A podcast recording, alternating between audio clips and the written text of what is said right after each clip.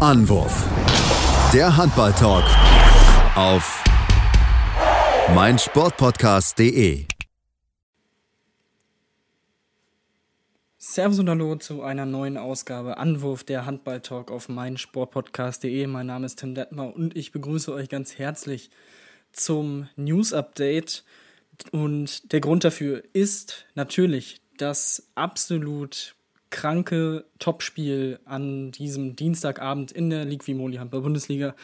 Der SC Magdeburg gewinnt mit 34 zu 33 gegen den THW Kiel und spuckt den Kielern damit natürlich in die Meisterschaftssuppe. Die Kieler jetzt nur noch auf Platz 2 mit einem Minuspunkt mehr als der Nordrivale, die SG Flensburg-Handewitt, die wiederum morgen auch im Einsatz sind und in Stuttgart ran müssen, aber darum soll es gar nicht so viel gehen heute. Wirklich der Hauptfokus dieser Folge liegt auf diesem Spiel, denn es war wirklich einiges drin. Vor allem die letzten 20 Minuten des Spiels waren wirklich verrückt, wirklich verrückt. Aber beginnen wir mal ganz von vorne.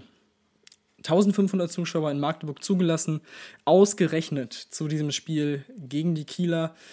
Ähm, ich habe es, nachdem diese Meldung vor ein paar Wochen rauskam, auch direkt gesagt, den Flensburgern hat, wird diese Nachricht wahrscheinlich sehr gefallen haben. Und man muss sagen, es war von Anfang an, wie man es in Magdeburg gewohnt ist, eine absolut intensive, eine hitzige Atmosphäre. Bennett Wiegert sagte nach dem Spiel auch, ähm, wenn sich 1500 Magdeburger Fans so anhören, dann freue ich mich echt drauf, ähm, wenn hier wieder die Hütte voll ist. Und das ist einfach Magdeburg, wie es leibt und lebt, wirklich überragend. Die Atmosphäre allein das hat, äh, hat dem Ganzen schon seinen Stempel aufgedrückt, denn man muss sagen, die Schiedsrichter waren durchaus beeindruckt, waren einige ähm, Pfiffe dabei, die ich nicht so ganz verstanden habe, einige Zwei-Minuten-Strafen, da kommen wir am Ende auch nochmal kurz zu, aber ähm, es war am Ende relativ ausgeglichen, von daher kein Faktor in der, äh, in der Ergebnisfindung am Ende. Ähm, für Kiel endet eine wirklich schwarze Serie in Magdeburg nicht. Sie haben in der Liga letztmals 2015 in Magdeburg gewonnen. 2016 gab es den letzten Sieg insgesamt in Magdeburg, damals im Pokal. Und man muss sagen, die Kieler ähm, kamen so lala ins Spiel. Es war okay, aber sie lagen im gesamten Spiel zurück, gingen nicht einmal in Führung. Auch das ist wirklich eine ganz, ganz starke Leistung von den Magdeburgern die sich ja so nach 10 Minuten äh, erstmals auch auf drei Tore absetzen konnten. Nach knapp 13 Minuten war es mit dem Tor von Lukas Mertens zum 7 zu 4. Bis dahin war Tulin gut im Spiel, der für den etwas angeschlagenen Janik Green äh, angefangen hat und auch durchgespielt hat, bis auf einen 7 Meter, den Green dann gehalten hat. Und die Magdeburger haben es in der ersten Halbzeit wirklich überragend gemacht. Eigentlich über 40 Minuten haben sie es überragend gespielt. Die Übersicht, die sie im Positionsspiel hatten, war wirklich gefühlt von einem anderen Stern. Also es wurden teilweise, wurden teilweise Situationen aus dem Nichts geschaffen. Vor allem Oma Ingi Magnusson, der quasi steht, den Blick auf Musa gerichtet hat und einen Wahnsinnspass nach dem anderen an den Kreis spielt. Musa mit einer überragenden Partie, am Ende mit acht Toren bei neun Versuchen. Also ähm, ein richtig guter Faktor, vor allem eben in dieser ersten Halbzeit. Ähm, und ja, das Ganze ging so weit, dass die Kieler zum Ende tatsächlich nochmal rankamen und es stand 17 zu 16 zur Pause. Doch bevor es in die Kabinen ging, war ja eine strittige Situation. Henrik Pickler sah eine rote Karte aufgrund einer Tätigkeit.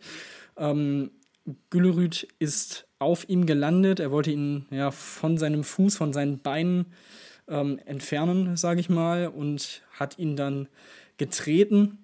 Absolut dumme Aktion, muss nicht sein. Es ist eine rote Karte, es ist eine Tätigkeit.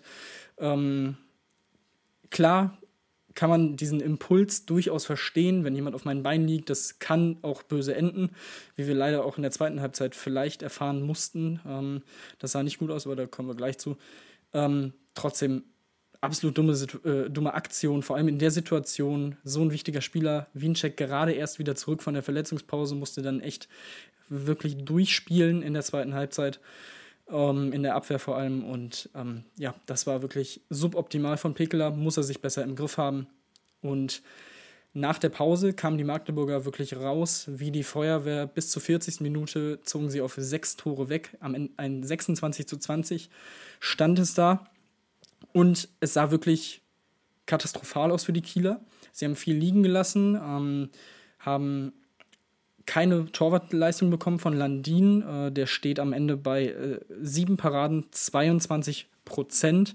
Sieben Paraden ist okay, aber wie gesagt, 22 Prozent ist vor allem gegen Tulin, der am Ende bei 15 Paraden und 32 Prozent steht, einfach zu wenig gewesen.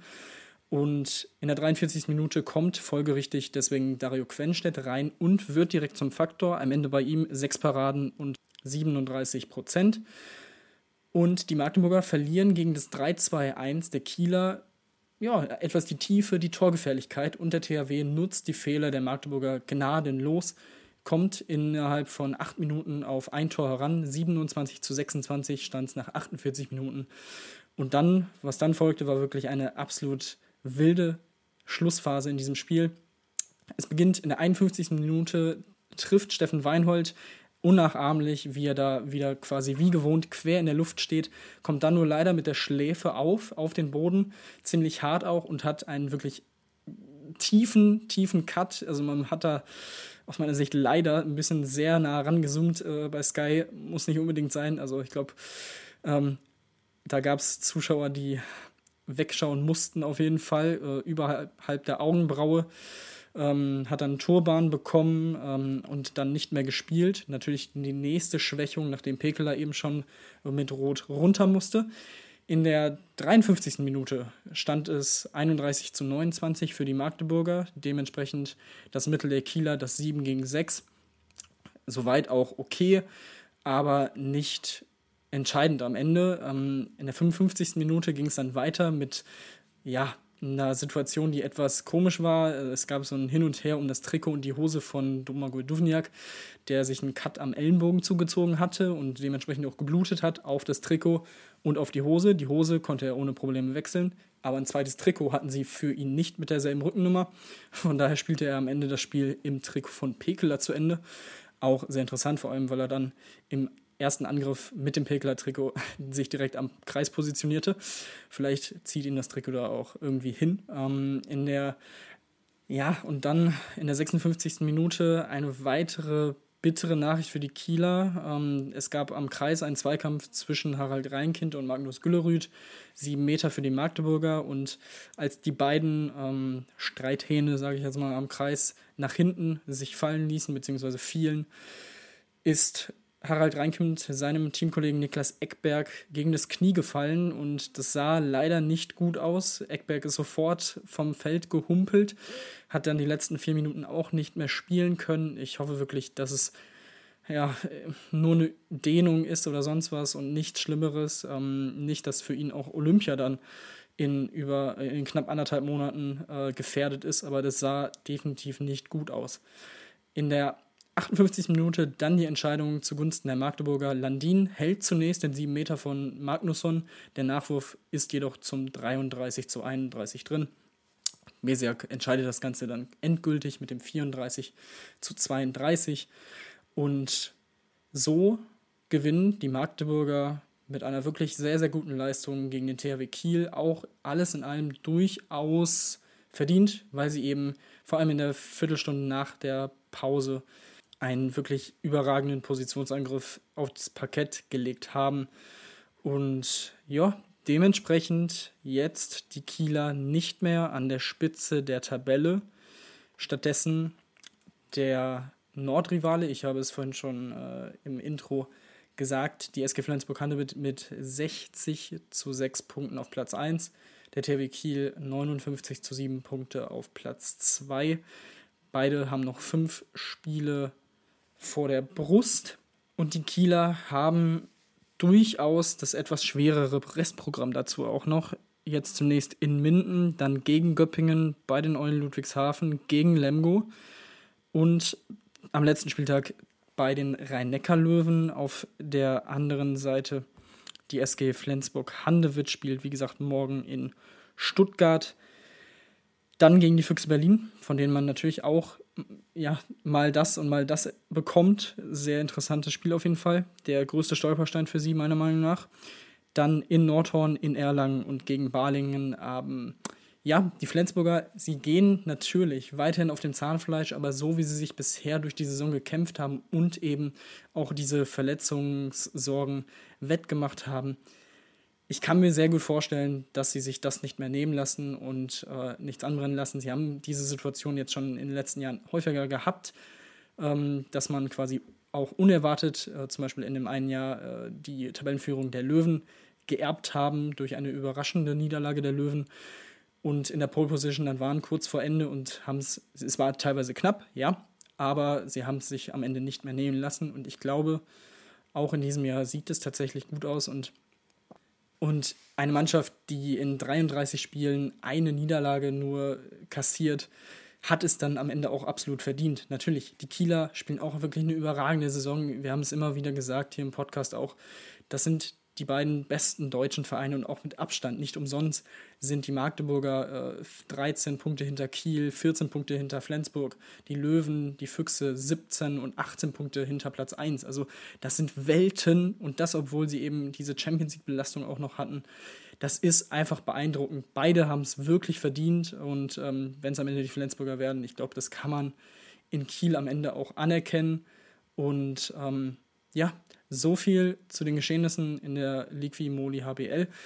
Zum Abschluss habe ich dann noch ein paar kurze News und zwar hat der DHB bekannt gegeben, dass am Donnerstag um 12 Uhr die Bekanntgabe der Spielorte für die Europameisterschaft 2024 in Deutschland ähm, stattfinden wird. Und das Ganze wird auch auf den so Social Media Kanälen des DHB übertragen. Ähm, zum Beispiel im Raum steht weiterhin ein nächster ja, Rekord, ähm, Weltrekordversuch beim Eröffnungsspiel vor mehr als 50.000 Zuschauern in der Merkur-Spielarena in Düsseldorf. Ähm, weitere mögliche Spielstätten sind die SAP Arena in Mannheim, die ZAG Arena in Hannover, die Wunderino Arena in Kiel, Max Schmeling Halle in Berlin, Arena Nürnberger Versicherungen in Nürnberg, die Quarterback Immobilien Arena in Leipzig, die Getik Arena in Magdeburg und die Porsche Arena in Stuttgart. Denn alle diese Spielstätten haben eine Mindestkapazität von 7500 Zuschauern, was notwendig ist, um äh, ein Austragungsort zu werden bei dem Turnier. Zudem könnte äh, der ISS-Dom ebenfalls in Düsseldorf mit 12.000 Plätzen auch äh, in der Verlosung sein. Und ähm, weitere Spielorte sind interessanterweise die Feldchens Arena auf Schalke in Gelsenkirchen, die Münchner Olympiahalle, die ÖVB Arena in Bremen oder die Jaila Arena in Krefeld. Wer es am Ende wird oder welche Standorte es am Ende werden, wie gesagt, finden wir am Donnerstag um 12 Uhr heraus. Dann gab es noch Vertragsverlängerungen und zwar sehr, sehr viele in Kielce in Polen beim äh, neuen und alten polnischen Meister. Und zwar hat Trainer Talantusche Bayev äh, den noch zwei Jahre laufenden Vertrag um fünf, Jahre, fünf weitere Jahre verlängert. Ebenso sieht es bei Andreas Wolf aus, also jetzt bis 2028. Äh, Nicolas Tournard hat für quasi die nächsten sechs Jahre jetzt einen Vertrag. Und zum Abschluss bekommen die beiden Trainersöhne Alex und Daniel Duschebaev für die nächsten fünf bzw. vier Jahre einen Vertrag. Zudem kommt Miguel Sanchez aus La Rioja, das wurde auch bekannt gegeben. Und eine Trainer-News aus dem Ausland gibt es auch noch, denn Vardar Skopje hat Veselin Vujovic vorgestellt als Trainer für die nächste Saison. Der Slowene war bereits von 2006 bis 2009 sowie von 2011 bis 2013 bei Vardar Skopje als Trainer unterwegs, zuletzt unter anderem ja auch Nationaltrainer der slowenischen Nationalmannschaft und beim slowenischen Club Banja Luka. Er ist eine ohne Frage kontroverse Person im Handball, war unter anderem 2002 für zehn Monate gesperrt worden, nachdem er nach dem Spiel gegen die SG Flensburg-Handewitt Lars Christiansen und Lars Krog Jeppesen angegriffen hatte. Ähm, zudem hatte er 2008 nach einem Europapokalspiel einen Schiedsrichter angegriffen und hat dafür eine einjährige Sperre erhalten.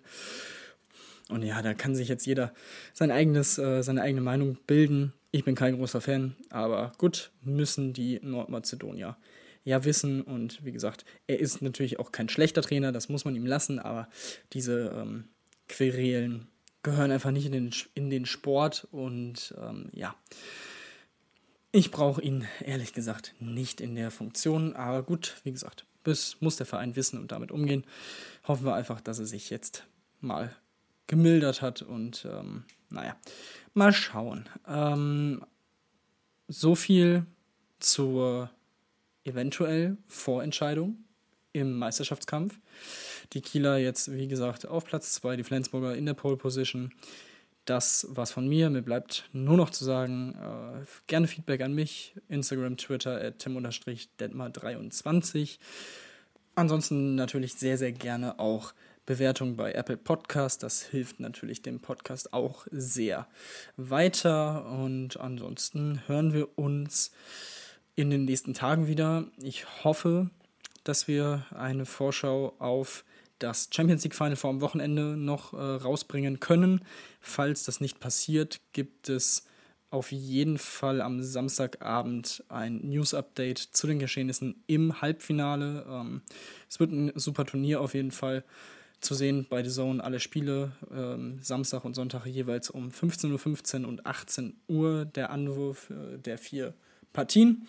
Ähm, da können wir uns drauf freuen. Ansonsten natürlich die nächsten Tage auch weiterhin viel Bundesliga. Ähm, ja, habt Spaß dabei, schaut Handball, teilt den Podcast und äh, das war's von mir. Bis zum nächsten Mal. Adios. Schatz, ich bin neu verliebt. Was? Da drüben. Das ist er. Aber das ist ein Auto. Ja.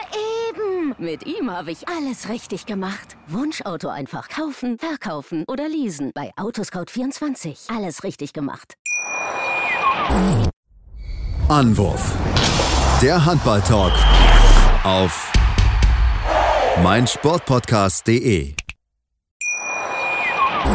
Schatz, ich bin neu verliebt. Was? Drüben. Das ist er. Aber das ist ein Auto. Ja, eben. Mit ihm habe ich alles richtig gemacht. Wunschauto einfach kaufen, verkaufen oder leasen. Bei Autoscout24. Alles richtig gemacht.